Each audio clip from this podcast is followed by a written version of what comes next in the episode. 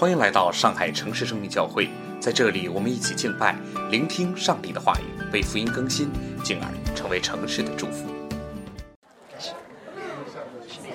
诗篇第十一篇，我投靠耶和华，你我投靠耶和华，你们怎么对我说？你当像鸟逃到你们的山去。看呐，恶人弯弓，把箭搭在弦上。要在暗中设那心里正直的人，根若毁坏，根基若毁坏，一人还能怎做什么呢？耶和华在他的圣殿里，耶和华在天上的宝座上，他的眼睛查看，他的眼目查验世人，耶和华考验一人。唯唯有恶人和喜爱暴力的人，他心里恨恶，他要向恶人密布罗网，烈火硫磺，热风做他们杯中的粪。因为耶和华是公义的，他喜爱义行，正直的人正直人必得见他的面。好，谢谢。对其他的小朋友，如果你们愿意上来读的话，也有一个小书签哈。好，呃，感恩感恩，我们当中有大人小朋友一起彼此的服侍。呃，第一次来和来了很久的朋友们，嗯，再次欢迎大家，早上好。嗯，一起来到上海城市生命教会，一起进入我们这个讲道系列的尾声。还有两周，我们就要结束诗篇的这个讲道系列，回到新约了。因为我们尽可能的把任何一个讲道系列控制在三个月之内。免得你新来觉得说我错过了很多。刚才我们听 Phil 小朋友读了诗篇，他读的是呃，应该是和合本新一啊，和合本修订本。然后你看到我们手里的这个小册子上有一个主题，对诗篇第一节的下半节做了一个引用。你想到了什么？你当像鸟飞往你的山。你当像鸟飞往你的山。这是一本书名。如果你首先知道这是一本书名，说明你可能对圣经不太熟；如果你只知道这是一节经文，可能你不太关心这个世界。如果你刚才突然意识到说诗篇十一篇和一本畅销书之间有紧密的联系，我真的会为你感恩，因为约翰斯托德说，基督徒就应该一手拿着圣经，一手拿着报纸，成为这两个世界的桥梁，因为这是耶稣所做的事情，这是耶稣所做的，也是我们当效法的事情。我相信保罗读了当时非常多的哲学著作，耶稣也读了当时许多的拉比的文献，而这本书《你当像鸟飞上山，呃，飞往你的山》是一本很神奇的书，是一本这个时代的畅销书。对，直接给你们看，就是这本。如果说基督徒需要读一本什么样的书，我会推荐这本书。这本书很有意思，我会当中会穿插的说，作者叫 Tara Westover。这本书是他的自传，是他的处女作，同时呢，也是居然第一本书就排行亚马逊、纽约时报等等各大的排行榜的第一名，长达八十周之久。你看这里有做出版的，你知道一本书排名第一八十周是什么概念？一年半，整整一年半，没有任何一本书超过这本书的大卖。Tara 出生在一个近前的摩门教的家庭。摩门教的家庭相信这个世界非常的堕落，生病了靠祷告，所以他十七岁之前没有去过医院，没有吃过药，活下来也真不容易。他们的父母认为这个世界的教育就是洗脑，他们担心美国政府，虽然美国政府不会这么做，他们担心美国政府强制他们的孩子去读公立学校，于是不单单 Tara 他十七岁之前天天在家教育，他没有自在家教育，他自己教育自己。他只有两本书，一本圣经，一本摩摩门经，所以他就只读那两本东西来教育自己。他们的父母害怕他们的孩子被被这个世界洗脑了，被国家抓去教育了，所以他们自己接生孩子。所以他的哥哥姐姐有几个是没有美国户口的，没有美国护照的，他们自己在家偷偷的生下来。他所有的阅读和知识储备都来自于这两本经典。而且他的从小到大，他的生活非常的悲惨，不单单是被爸爸保护在这个小的泡沫当中，他甚至因为衣不得体被自己的哥哥霸凌，被塞进马桶里。他被辱骂，他被这样的矮板、闭塞、扭曲的家庭环境下，他终于有一天，他说：“我选择自学，我偷偷的学，我努力的自学，我在各种各样地方去自学。”居然他不是一次啊，这个不够励志，不是第一次，第一次考得一塌糊涂，然后第二次他考 SAT 考进了雅百汉大学。进入那个学校之后，笑什么？是你吗？你的母校吗？进入这个大学之后，他发现自己完全格格不入，像一个外星人一样。他所有的词汇都来自于圣经和摩门经，他的词汇没有任何的一个世界上的词汇。然后他慢慢的融入这个世界，真的是学霸。不单单读完了雅马汉的本科，又去剑桥读了硕士，又去哈佛做了访学，又回剑桥拿了博士学位。于是这本书不断的在记载这个主人公的一次一次又逃离，逃离自己的家，逃离。逃离自己原来，他肉体逃离了自己家，他要逃离原来的自己的那个仅有的很小的词汇量，他一次又一次的逃离，一次一次的突破，在过程当中如何成长？所以你知道这个同时暴露了宗教的丑恶和无比励志的故事，不火才怪，不火才怪。加上比尔盖茨的推荐，因为 Tara 他拿了比尔盖茨的奖学金，然后比尔盖茨推荐他拿下了。几乎当今美国英文世界所有的书籍奖项，八十八十周榜上第一，值得一读。为什么我值？我认为值得基督徒一读。基督徒，你读了以后，你会发现，有的时候我们更像一个摩门教徒，而不像一个基督徒。摩门教徒跟人所有的对话，跟非基督徒所有的对话，就是你要信，要么就躲在自己的小圈子里面，说这个世界太邪恶。我不想去沾染世俗。关于这本书，我要说的重点是它的中文名字翻译。如果你看到懂英文的话，你会知道这本书的英文名字叫《Educated》。这本书的英文名字要么翻译成“教育了”，或者是“受教了”，有点相关，既可能是完成时，也可能是被动语态，说明主人公一次一次的被教育了，最后他终于被教育好了。完成了一个自我教育的过程，但是中文呢，无论你把它翻成受教，我还知道他们，因为我知道他们出版社，他们曾经把它想翻成受教，或者叫得到，得到是一个 app 对吗？都表达不出这个作者的本意。台湾地区的翻译翻译成，哦，读一下，很长哈，在垃圾场长大的自学人生，从社会边缘到剑桥博士的震撼教育。呃，对对。但这是他的故事，因为他们家就是做垃圾分类，在社会的边缘做垃圾分类，他们主动的留在社会的边缘做垃圾分类。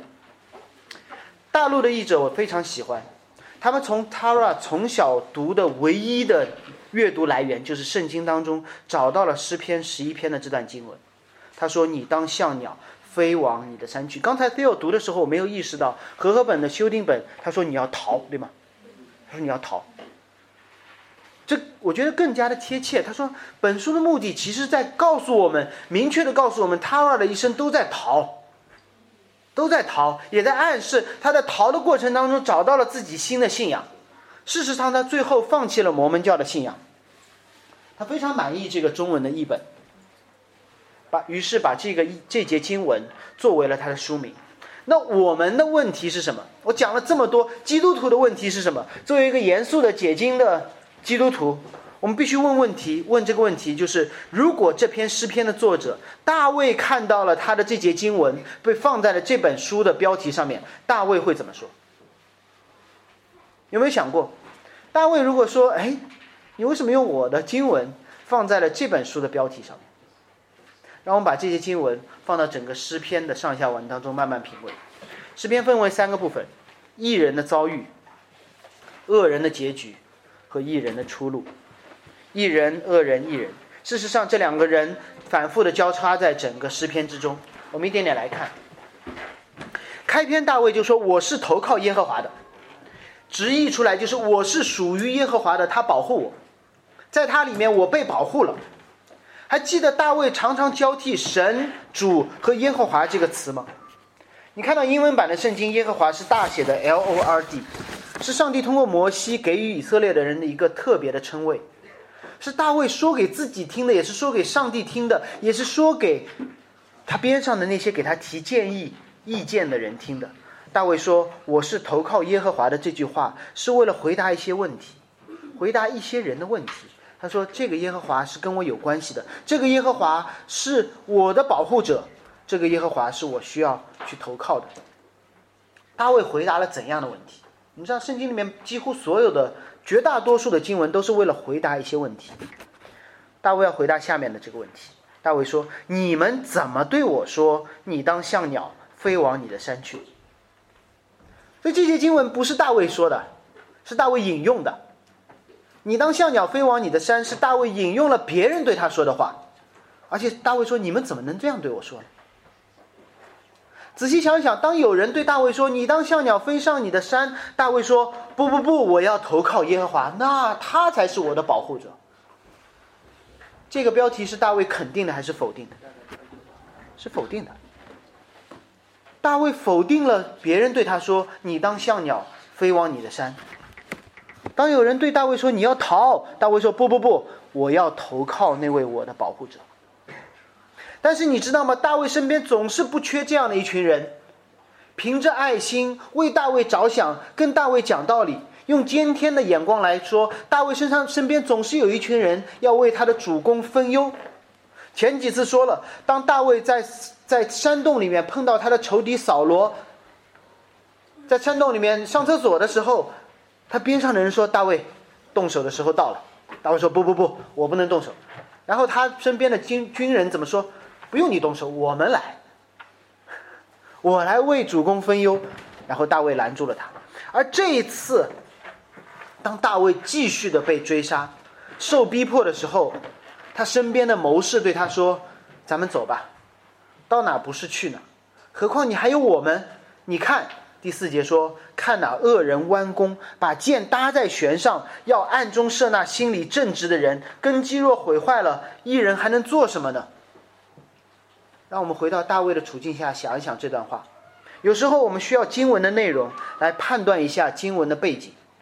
有一些人对大卫说：“你当像鸟飞往你的山。”有些人对大卫说：“你看恶人把箭搭在弦上，要射那暗中射你那心中正直的人。”翻成今天的白话就是：“我们撤吧，我们不跟他们打了，我们另立山头吧。”那些坏人在暗中盯着我们呢，明枪易躲，暗箭难防。我们已经闻到了杀机，我们走吧，我们走吧，我们逃逃逃到塞外，我们去找一个能够安度晚年的地方吧。很可能这是大卫逃亡的时候，他身边将领对他说的。我们小册子的开头引引用了一段萨马尔记的经文，就是大卫躲在了西弗的旷野的山中。逃避扫罗的追杀，但是你如果知道背景的话，你知道大卫还在扫罗的势力范围之内。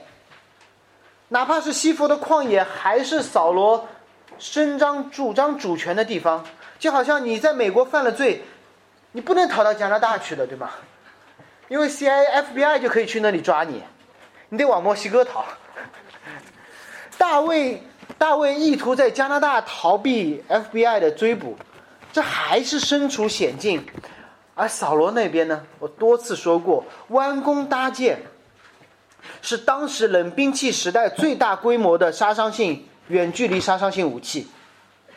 所以大卫的身边的人，他在告诉你他什么？他说：“我们现在还逃在，我们逃不掉的，我们应该再逃得远一点。”美国总统已经把那个发射核武器的箱子打开了。两把钥匙已经插上去了，视网膜的验证已经完了，这我电影里面看到的。说红色的按钮已经暴露出来了，而且你都不知道什么时候它会按下。我们能做什么？我们就拼命的逃，逃得越远越好。美国逃不掉，逃加拿大；加拿大逃不掉，逃墨西哥；墨西哥逃不掉，逃到我也不知道哪里，阿富汗。阿富汗不行，如果能够逃出地球，那就最好了。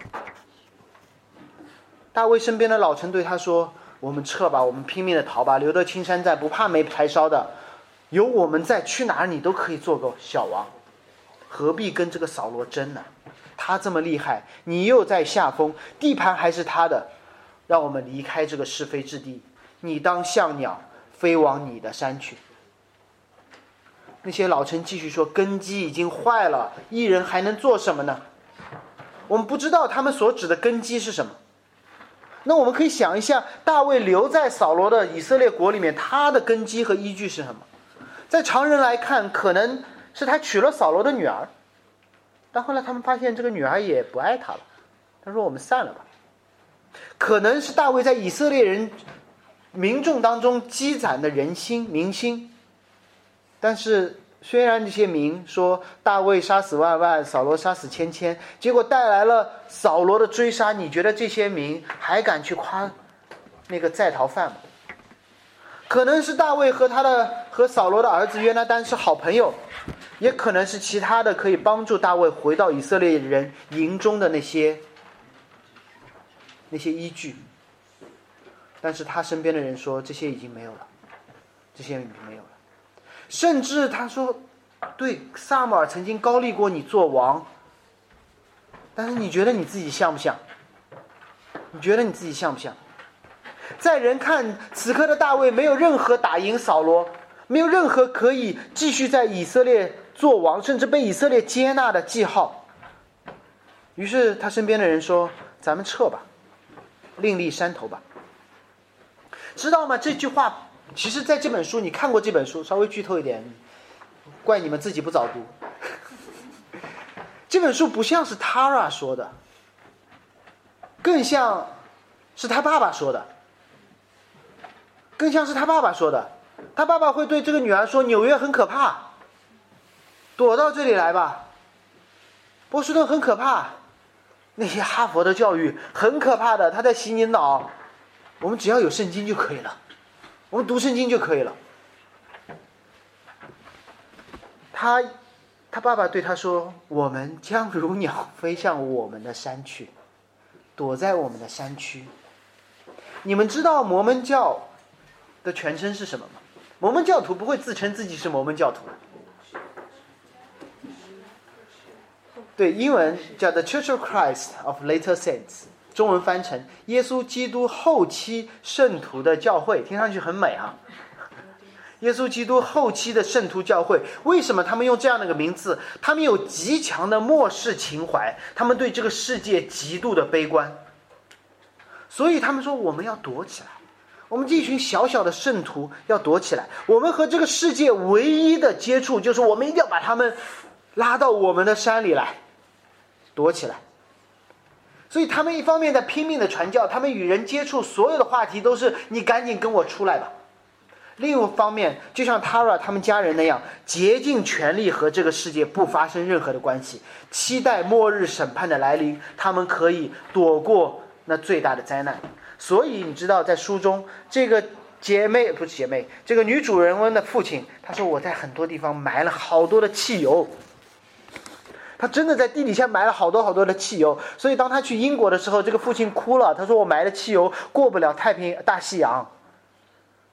当末日审判的时候，有这么多汽油，我就可以自己家里发电，我可以有 加好油，稍微带你兜一兜。你知道，在美国 Costco 里面卖一个产品，叫保证一家三口或者一家几口吃一年的末日营养套餐。”全是压缩饼干和这样的，绝大多数我告诉你都是被摩门教徒买走的，真的，因为他们真的觉得这个世界太邪恶了，自然灾害、病毒的肆虐、尔虞我诈、种族的争端、贸易的纠纷，满眼都是国攻打国、民攻打民，出个门都危机四伏。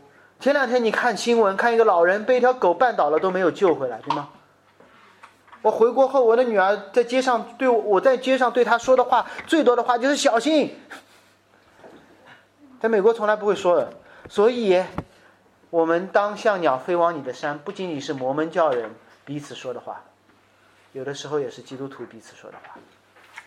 我们躲在教会里，这群弟兄姐妹很可爱，明天见到的人，就是需要我们去躲避的。他的父亲飞往了。美国爱达荷州的山区，若不是这本书，绝大多数人甚至美国人都不知道有这个州。有些人会觉得天朝太可怕，于是他们飞到了美帝；有些人觉得魔都太可怕，也选择了逃离；有些人觉得办公室的政治太可怕，客户太可怕，竞争对手太残忍了，我们换个工作吧。于是我们在这个世界上看到了各种各样的逃离，逃离绝命镇，逃离北上广，有一个留学生的指南叫《逃离天朝指南》，我不知道你们出国的人有没有看到过这本东这本书。几部你去看大卖的影片，其实反映了人心中的诉求。敦刻尔克，逃离欧洲的战场；星际穿越，刚才说了，美国逃不掉，逃亚洲；亚洲逃不掉怎么办？逃离地球。盗梦空间，现实太可怕了，我们宁可到梦里面去躲着。所以，我们真的为什么这本书大卖？是因为我们觉得逃离是一个出路。但我告诉你，这本书。不能够成为你的一个逃离。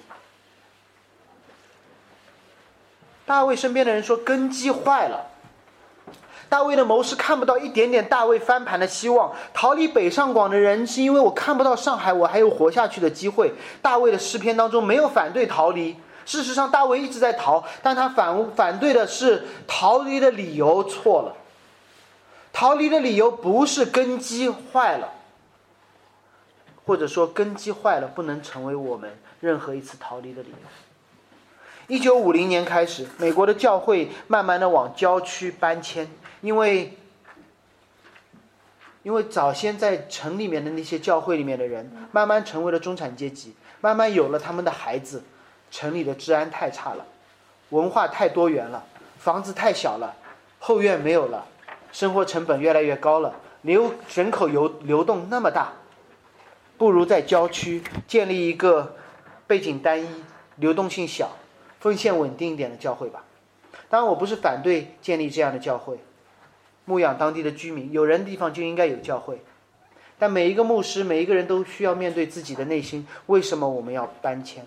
我们为什么要逃离？可以是郊区的人需要福音，还是城里的环境实在太糟，我不想住在那里。我甚至不不反对跳槽换工作，但是我们换工作到底是一种逃离的心态，还是被使命的驱动？我甚至敢对在座的人说，我不反对换教会，但是我的动机是这个教会根基太差了，我什么都做不了，还是带着祝福被差遣去祝福下一群人。有时候我们会觉得离开就离开嘛，没什么大不了的，我自己的责任自己承担好了。但是大卫明白，离开不是简单的个人行为。离开意味着大卫不再相信萨姆尔的高丽。大卫说：“我不能走，因为我走不意味着这世界太差，而是我在告诉所有的人说，萨姆尔上一次高丽我那件事情是假的。意味着大卫在告诉扫罗说：你赢了，萨姆尔输了，神的计划落空了，你的旨意成就了。”知道吗？当基督徒不断的离开魔都的时候，离开天朝的时候，离开艰难处境的时候，不是我一个个人的决定，而是在告诉这个世界，神不再宣告在这里的主权了。至少有一群基督徒不相信，在这里基督徒还可以活下去。还好大卫没有。面对友好的提醒，大卫说：“耶和华在他的殿里。”耶和华坐在的宝座在天上。你是想这一一问一答很有意思。别人跟大卫说没希望了，咱们走了，走吧，没关系的。大卫说不，耶和华在他的圣殿里，耶和华的宝座在天上。让我这么问你：如果你的直系老板给你穿小鞋？你的同事充满了敌意，你想离开这个公司的时候，是什么可以让你留下来？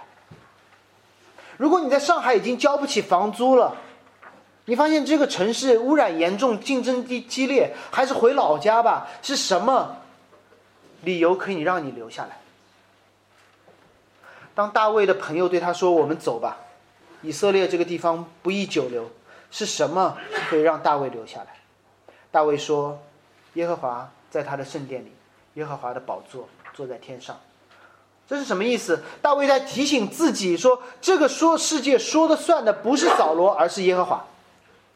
那个高立他为王的耶和华，那个帮他打败歌利亚的耶和华，那个让他杀死万万的耶和华，从来没有变过。他还在圣殿。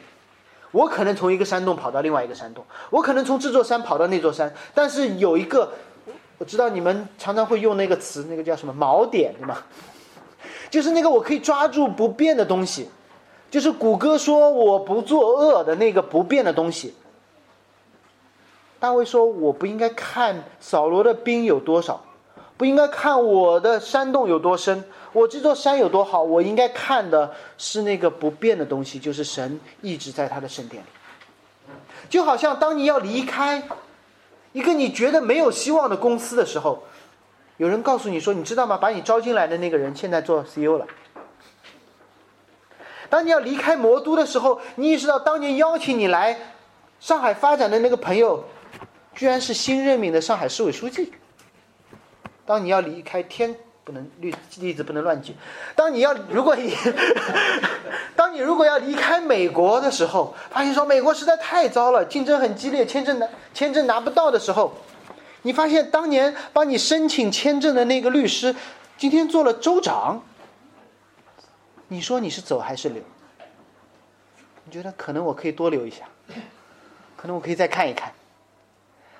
不会是这个地方完蛋了，我什么都做不了了。你会觉得说还有希望，而大卫说的就是这个意思。他说：“不管扫罗怎么样，不管我怎么样，扫罗变了，我也变了，那个神没有变，他还在做王。”大卫不仅仅说神在圣殿里，他平行的说耶和华的宝座在天上，这是什么意思？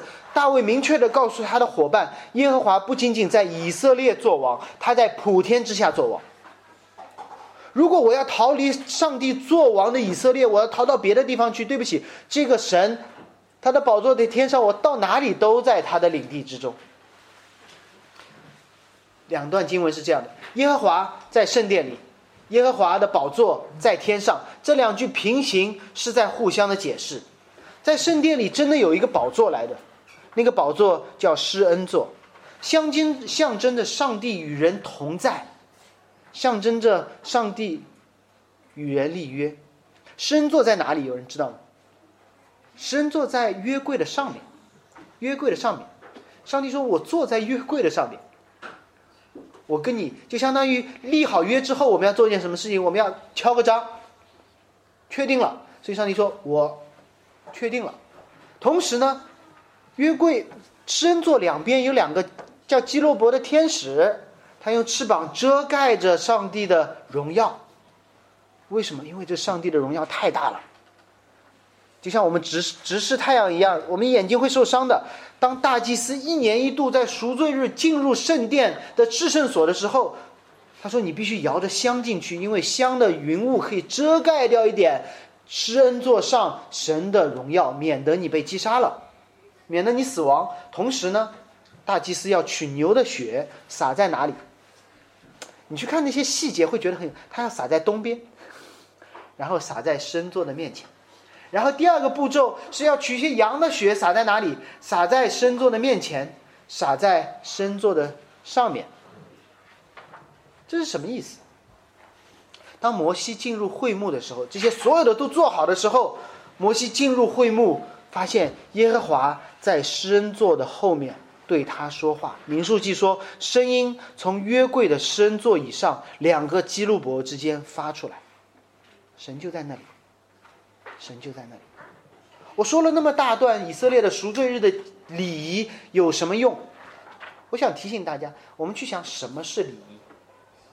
什么叫礼仪？礼仪就是表示某一件事情是真的，礼仪不是这件事情的本身。礼仪表示着某一件事情在这背后，意思说有一件事情在发生。结婚仪式不是决定婚姻关系，而是婚姻的仪式，让我们看到一个不可见的关系被建立起来。可能你早就在后面签完字了，法律上面已经有。公司上市，去什么纽交所敲一下钟，这是一个礼仪，代表的另外一件事情是真的，就是你的那个代码在那个一行一行一行的东西上面了，对吗？而礼仪常常是可见的，而真实的那件事情常常是不可见的。这是礼仪的含义，帮助我们去了解那个不可见的真实。从以色列的时代到今天都是如此。所以，大卫在解释旧约的礼仪和旧约的那个真实。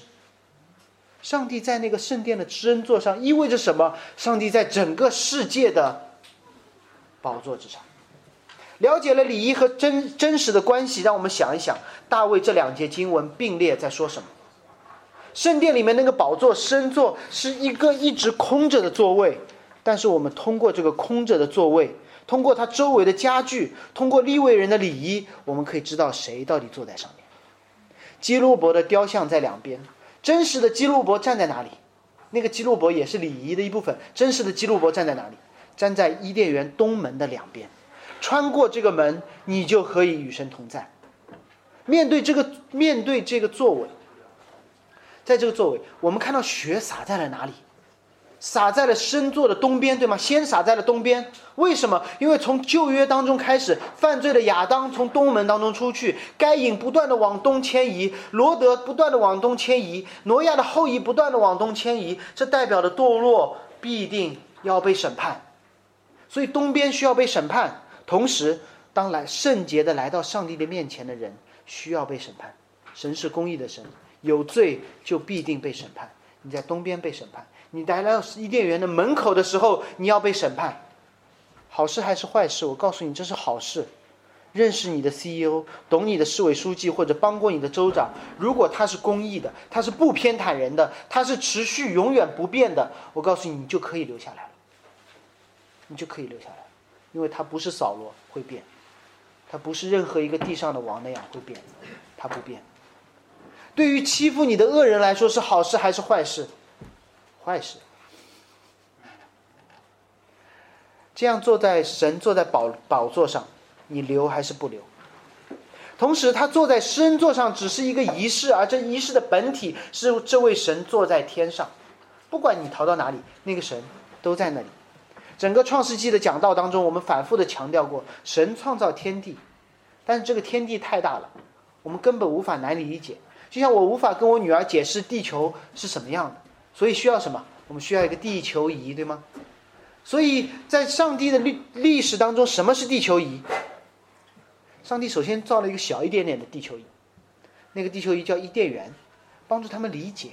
哦，原来有树，有这个，有那个，有干地，有人住在里面。然后呢，他让挪亚造了一个方舟，帮助你理解，有三层，对吗？上面的水，下面的水，中间的有三层，配合整个水分开，露出干地，让挪亚理解一下神的创造。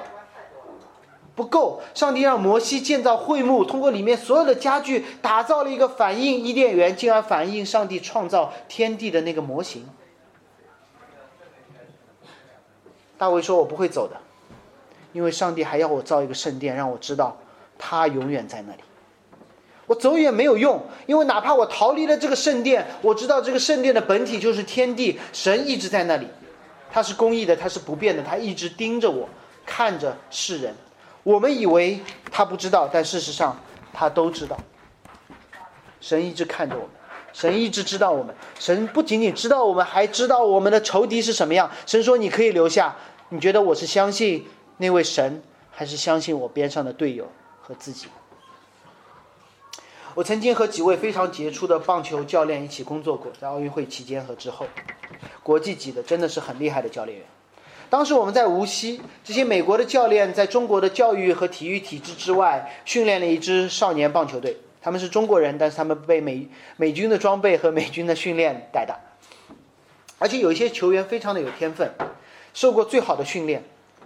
但是你要知道，在2008年奥运会之前，在棒球的这个运动项目上，中国队从来没有赢过，就穿中国队服的人从来没有赢过日本、韩国和台湾。中华台北，注意一下用词，从来没有。但是有一次，这支无锡的少年队要代表中国去打亚洲少年锦标赛。平时打比赛无所谓，当他们穿上身披国旗的队服上场比赛，对于这一群十三四岁的孩子不是件容易的事，因为他们知道这件队服从来没有赢过对手。所有的媒体会告诉他们说：“你知道吗？过去二十年，这件队服从来没有赢过对面的队服。”我认识的一个球员，他不是球队当中最好的投手，突然被被他的我们的主教练叫 Rick 叫出来，Rick 跟他说。就明天你先发投手，你知道那个小 Joe 他的反应是什么？他说：“为什么是我？你让你让那个那个那个先发好了，干嘛是我？你可以留着我去打泰国队 或者越南队，为什么是中华台北？求你让我像鸟飞往另外一场比赛吧，不要这场比赛。”但主教练瑞克把他叫到了房间里，点开了 iPad。有时候你不敢想象美国人在体育上如何使用大数据的。因为瑞克说，明天对手的上场，每个人都有两百场以上比赛的数据，都在我的 iPad 里。他把每一个人，可能你们不懂棒球，但是每一个人，你们如果懂网球的话，你会知道每一个人打球的动作都有自己最舒服的一个地方。有些人喜欢正手，有些人喜欢反手，有些人喜欢高球，有些人喜欢低球。棒球也是这样的，他把每一个球员他喜欢的那个好球区分成了九个空间，一二三四五六七八九。他告诉这个小 Joe，他说：“我告诉你，每一个球员他最擅长的那个区域和他最不擅长的那个区域是哪里。”如果你把球投在这里，它百分之五十可以打出去；如果你把球投在这里，一样速度的球，甚至慢一点的速度，它只有百分之二十的概率可以打出去。然后他们整整过数据过了二十分钟，过了二十分钟，只有九个球员，九个球员过了，只是告诉他结论。然后他告诉瑞克，告诉 Joe 说：“明天你按照这个来比赛。”你脑子里面记着这些数据，你每次上场的时候，我告诉你下一些人，他的强项在哪里，他的弱点在哪里。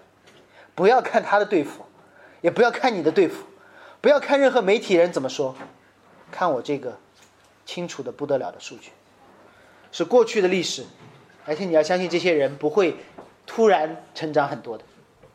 就告诉我，每次他投球的时候，他会想一下数据，他甚至把数据贴在他的帽檐上面。他把他的，他你知道棒球选手，他把那些数据记在了他的帽檐上面。他先看一下帽檐，再看一下教练，然后教练坚定的看着他说：“我知道你，我也知道对面的人。”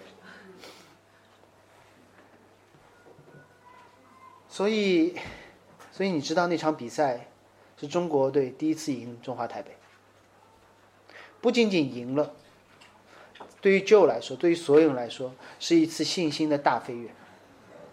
不是因为他们变得更好了，而是他们相信了一个认识他们，因为他们本来就这么好，认识他们，认识对手的人。如果你不相信这个故事，真的这是真的，你去看一部电影叫《Moneyball》，Brad Pitt 演的一个真实的故事。美国最高水平的棒球教练是一个不懂棒球的数学家，是一个不懂棒球的数学家，他帮助球队拿下了惊人的成功。哎，这是我喜欢的话题，有点扯远。总之，那场比赛。让让 Joe 有了一个很大的飞跃，很好的锻炼。他被试验，他回到那个信心，找住了那个锚点。几年之后，他签约到了澳大利亚一支职业的球队。这是真的。按照经验，他面对了一个不可能完成的任务。他希望能够飞到另外一场容易的比赛当中。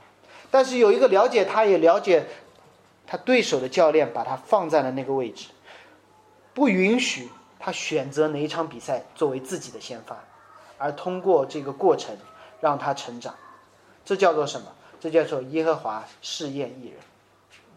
神真的把我们，我们会抱怨说：神，你为什么把我放在这个这个公司里？为什么把我放在这群烂人当中？为什么把我放在这么艰难的地方？你相不相信，上帝比你更了解你的处你的环境？每个人都期待这样的事情发在发生在自己的身上，但很难，因为我们不知道把信心建立在什么上面。如果我们信心建立在环境上面，那么大卫的经验会告诉他，扫罗太强了，你不行。所有人经验会告诉我们，地球很危险，逃去火星吧。如果我们把信心放在自己身上，选择一场容易的仗，那我告诉你，第一，可能你还是会选错；第二，你不会变成长。你不会经历成长。回想一下，我们过去这十年当中，我们的那一次又一次的逃亡，我们有没有后悔过？我告诉你，过去这半年，我身边太多人后悔，太多的父母后悔，在中国疫情期间把孩子送逃去美国。我身边有太多的父母后悔买了学区房，逃去了学区房，结果。经历了教育资源的洗牌。我们飞往的那座山，多半不是我们以为的那座山。我们只是飞往那座假想的山而已。所以大卫看的不是这些，大卫的锚点钉在了耶和华之上，因为整个历史，他自己的经历让他明白，听朋友的，听自己的，都不对，应该听真的，应该听真的。我们怎么知道上帝是正确的，是真的？大卫读到的历史，大卫经历的历史，通过基本的理性，我们就可以真的得出判断，就是那位在经圣经里的这位上帝比我们都靠谱。整个圣经的历史不是在告诉我们应该怎么做，而是告诉我们上帝做了什么，他从来没有变过。他知道的比我们更多，他掌管的比我们更多。在几千年的历史当中，你去看圣经，你你看到的是说神怎么从来不变，不管历史怎么变，不管王的交替怎么变，不管罪人通过怎么样不同的方式变化，神你为什么从来不变，始终如一？我们的选择其实不多，要么相信可变的自己、可变的环境，要么去选择相信上帝。所以你知道吗？相信上帝是一件理性的事情，相信自己才是一个纯感性的事情。为了让人不要继续非理性下去，上帝索性堵住了那条路。他把恶人的道路显给看，就是那些弯弓搭箭准备射大卫的罪人。上帝说：“我恨他们。你想要，我要他们布下网罗，我要让他们经历烈火硫磺热风的滋味。”大卫在说什么？大卫还在说一个上帝曾经的作为，就是在旧约当中，索多玛、俄摩拉那罪恶之城经历的极重的审判，上帝降下天使，审判的天使。降下天火，把这两座城彻底烧了。我们不要觉得这很可怕。过去的一二一到两个世纪当中，人类之间的彼此杀戮、种族的灭绝，比索多玛、俄摩拉更可怕。上帝不需要主动的审判，只需要让恶人自己互相射箭，我们就把自己杀光了。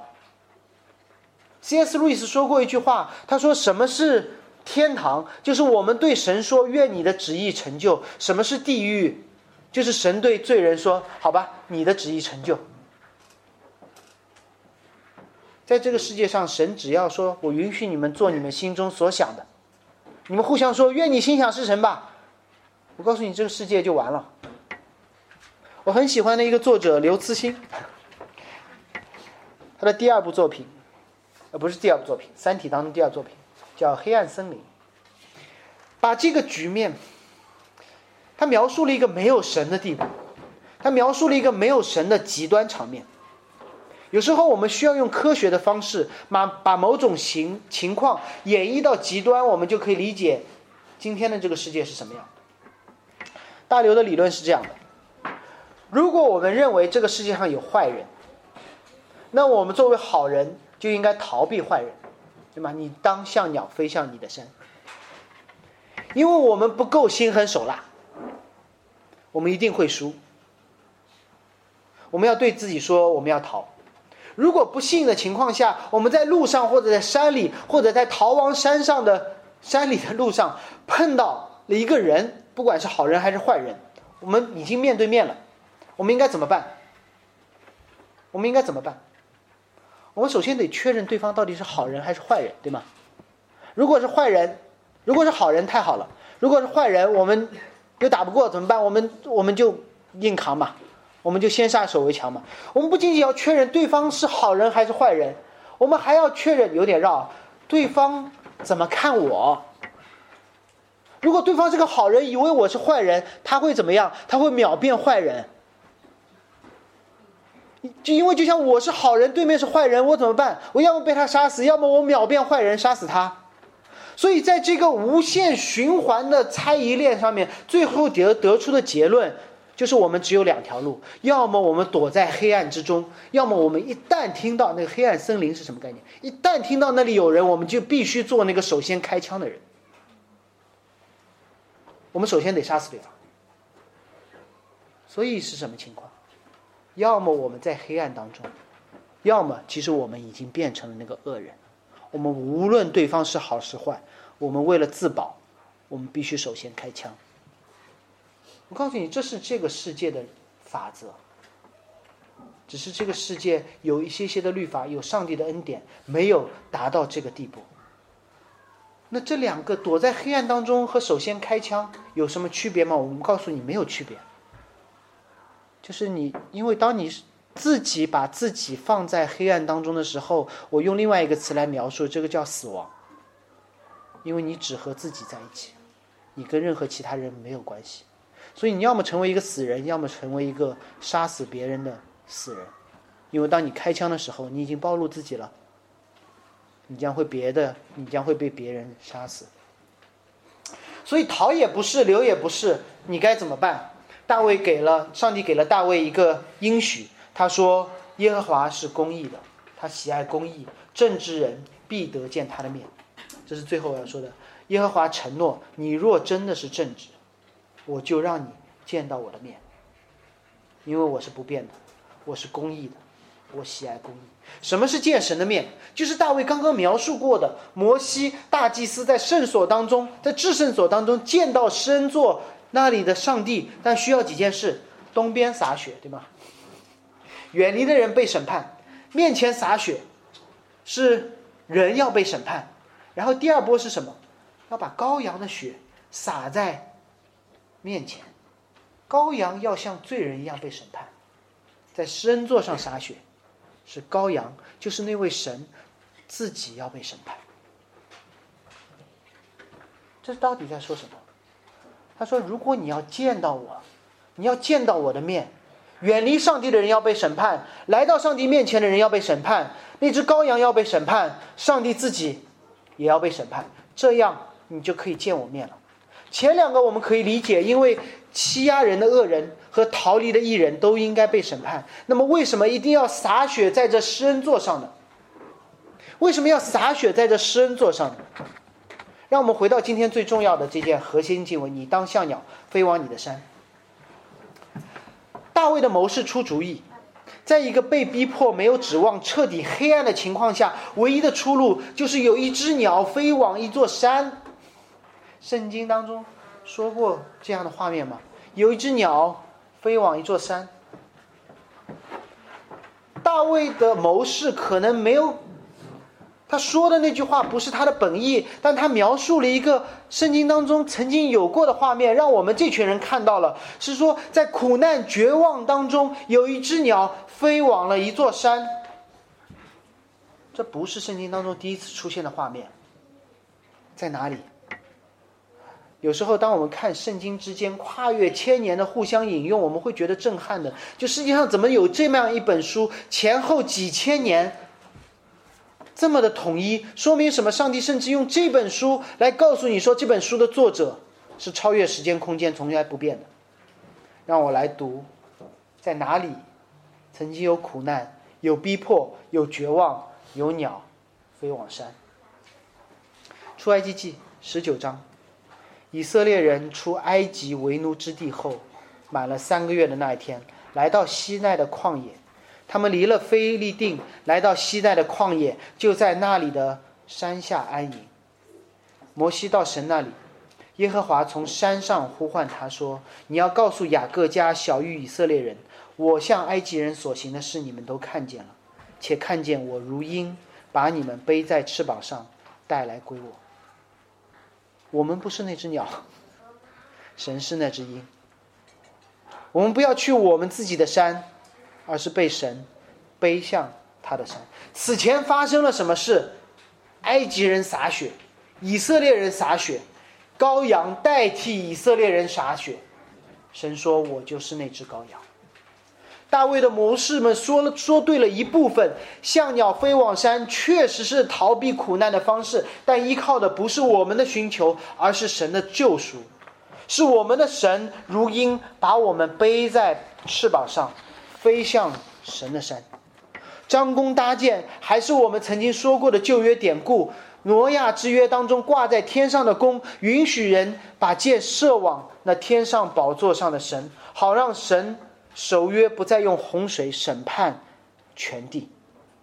根基的毁坏是大卫看见的，也是以色列人所经历的。圣殿的根基毁坏了，大卫的后裔不再做王了。即便圣殿被重建之后，新的根基小了一号，让以色列人大大的哀哭。当人看到大卫的后裔所罗门不再做王的时候，以色列人会说：“神，你答应好的那个王到底在哪里？”新约当中不，新约当中，大卫之后有一位先知叫以赛亚，经历了类似的情况，有一个还不错的王，总算做王了，结果这个王在我们宣召的时候说了，他崩了，他死了，乌西亚王崩了，那个挺我的 CEO 走了，那个秉公执法的老市长退休了，爱民如子的州长任期到期了，我该怎么办？但先知以赛亚。看到了那个圣殿的本体，不是那个王，不是那个祭司，不是某个先知。我们今天宣召的经文读了，在乌西乌利乌西亚王崩的那一年，以赛亚看见了什么？看见了主高高的坐在宝座上。神说：“你看到的所有的这些礼仪，都是一个记号，你不敲钟，你也可以上市。”你不办婚礼，你们也是夫妻。我现在让你看到那夫妻之时，那个真正的王，他的衣裳垂下，遮满圣殿。你以为圣殿没有了？不是的，圣殿只是一个凳子而已，其上有撒拉弗势力，六个翅膀，两个翅膀遮眼，两个遮脚，两个飞翔，呵说着圣哉，圣哉，圣哉！神的荣光充满的不是至圣所，是全地。地上的君王会更替。坐在天上的从未改变，如同一切的物理定理一样，不会因为我们的环境发生任何的改变。先知以赛亚的故事还没有完，他宣告说：“黑暗中的百姓见到了大光，好像米店的日子一样。身处黑暗当中的人，如果你足够聪明，如果你相信什么是黑暗，你应该做的事情不是寻找出路。”而是留在原地等光进来。为什么先知以赛以赛亚会说如同米甸的日子？会想米甸是什么？米甸是米甸人被被那个叫基甸的人攻打，对吗？我们都会说基甸带着三百三百勇士去打米甸，但你仔细去看看那场战争是怎么赢的？是基甸喊了一下，基甸喊耶和华的刀，然后呢吹角。跟当年耶利哥城下一样，有人喊耶和华的名，有人吹角。跟西奈山下以色列人基基甸在敬拜，敬拜之后，米甸人进入了黑暗，而进入黑暗的人，他们不愿意接受耶和华的光，怎么办？他们自寻出路，他们在黑暗当中乱成一团，然后他们互相审判，就死了，就死了。所以，就像如果红绿灯坏掉的话，你应该怎么办？不是往前冲，应该停在原地不动，不然你将引起更大规模的车祸。所以，真正身处黑暗的人，只有一个出路，就是等待光进入黑暗，打破黑暗森林法则。不是永远躲在黑暗当中，也不是首先开枪，因为你首先开枪，你暴露自己，你也完了。而是期待有一个人带着光进入黑暗，甚至冒着被射杀的风险。但他带着光进入这黑暗，让彼此看见彼此，认出彼此。可能会有密集的枪声，也可能会让一些人慢慢的放下手中的枪，冒着被杀死的危险，渐渐的、渐渐的停止这场黑暗当中的杀戮。这是先知以赛亚。的话，第六章他看到了上帝坐在宝座上。第九章他说黑暗进入了光，光进入了黑暗，坐在黑暗当中的人见到了大光。那么坐在黑暗当中的人见到了大光，不是在黑暗中乱跑的人见到了。你要等。第十一章说，从耶西的本发出一条，从他的根生的枝子必结果实。什么是耶西的根？耶西是大卫的父亲，英文叫 stump。树墩，什么叫树墩？树墩就是完了，树墩就是被砍掉了，树墩就是只能做桌子了，或者砧板。以赛亚的年代，大卫的后裔已经不知道去哪里了。就好像今天你说爱新觉罗要做皇帝了，不可能，清朝过去了，一代一代又过去了。从大卫到以赛亚，连掳掠以色列的人都一茬一茬又换一茬了。但是以赛亚却说，会有一只细细的一枝，从那个根上发出来，并且结果子。如果这是真的，大卫就不需要逃亡了。如果这是真的，大卫就要告诉他的儿子所罗门，让所罗门告诉他的儿子说：“你不用逃了，你不要逃到我们的山去另立山头了，你可以等在这里，因为大卫上帝会会把光照进黑暗，上帝会让我们这一支当中，哪怕被砍掉，还结果子的。”我告诉你，大卫在等待那个枝，而我们可以回头看到那个枝。马太福音的开篇说什么？耶稣基督。亚伯拉罕的后裔，大卫的子孙，一串的家谱，从亚伯拉罕说到了耶西，从耶西说到了大卫，从大卫一路被掳的年岁，让我们看到最后说雅各生约瑟，就是玛利亚的丈夫，那成为耶稣的基督，是从玛利亚生的。如果耶稣是真的，那么大卫是有盼望的；如果耶稣是真的，那我们就不用逃了，你知道吗？耶稣不单单说我是真的，耶稣。他说：“我要用我的行为艺术来应验你们所有期待的这一切。”于是耶稣登上了一座山。耶稣自己登上了一座山。他说：“这是我的山，叫变相山。”然后他对身边的两个人说什么？他说：“我们要讨论一下出埃及的事。我们要讨论一下怎么把以色列人、怎么把罪人重新带出那罪的埃及来。”耶稣指着圣殿的根基说。这殿我要拆毁，三天之后我要重建。他在耶科西马年说什么？他说：“父啊，求你把这碑撤去。那原本这段经文当中原本应该给罪人的那个碑，神说我要给你。耶稣说：求你把这比索多玛、俄摩拉还要重的碑撤去。但是从了你的意思，不要从我的意思。神的意思是什么？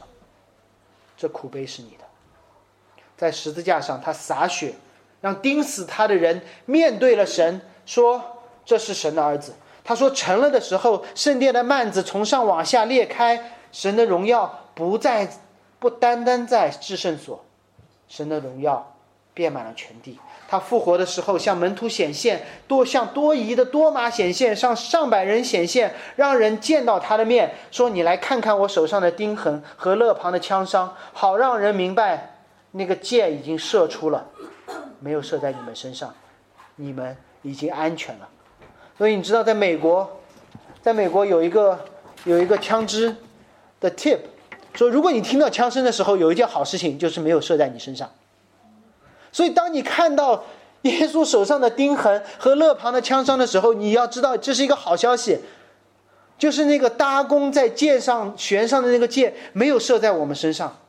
诗篇十一篇完美的应验在了耶稣的身上，而放在我们面前也有两个选择：要么相信我们可以在这个世界靠着自己走上人生的巅峰，说定义说这是我的山；要么承认我们自救无能，需要依靠上帝的救赎，在黑暗当中等一会儿，再等一会儿。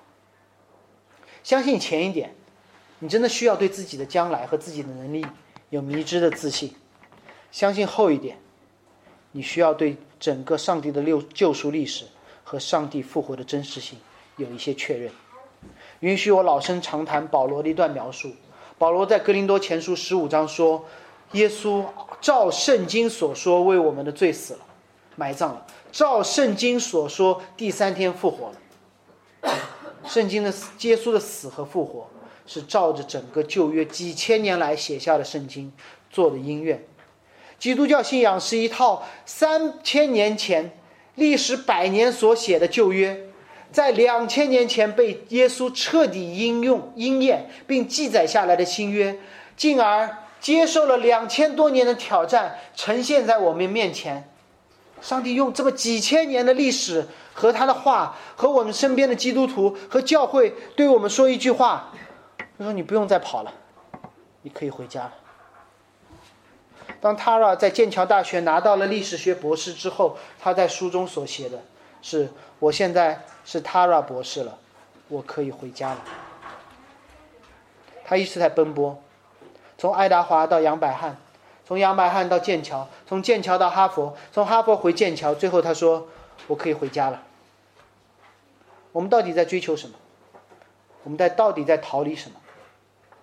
难道不是追求一个靠自己达不到的目标，逃离一个只能靠自己的状态吗？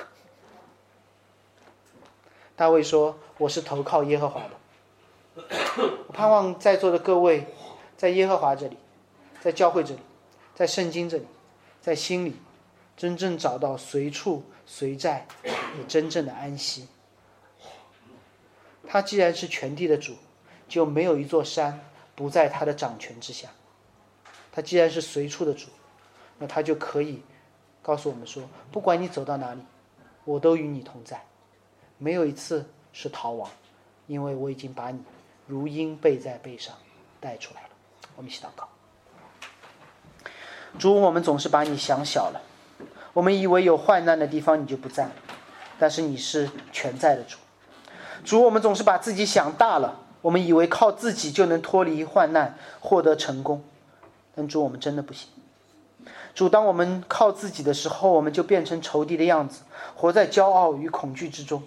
主求你让我们看见你的审判，并你在十字架上承担审判的画面，好让我们得见你面。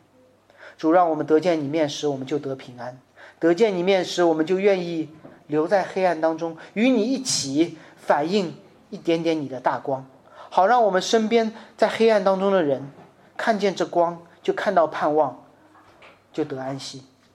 主，我们知道这世界是何等的黑暗，但是主，我们知道在至暗之中。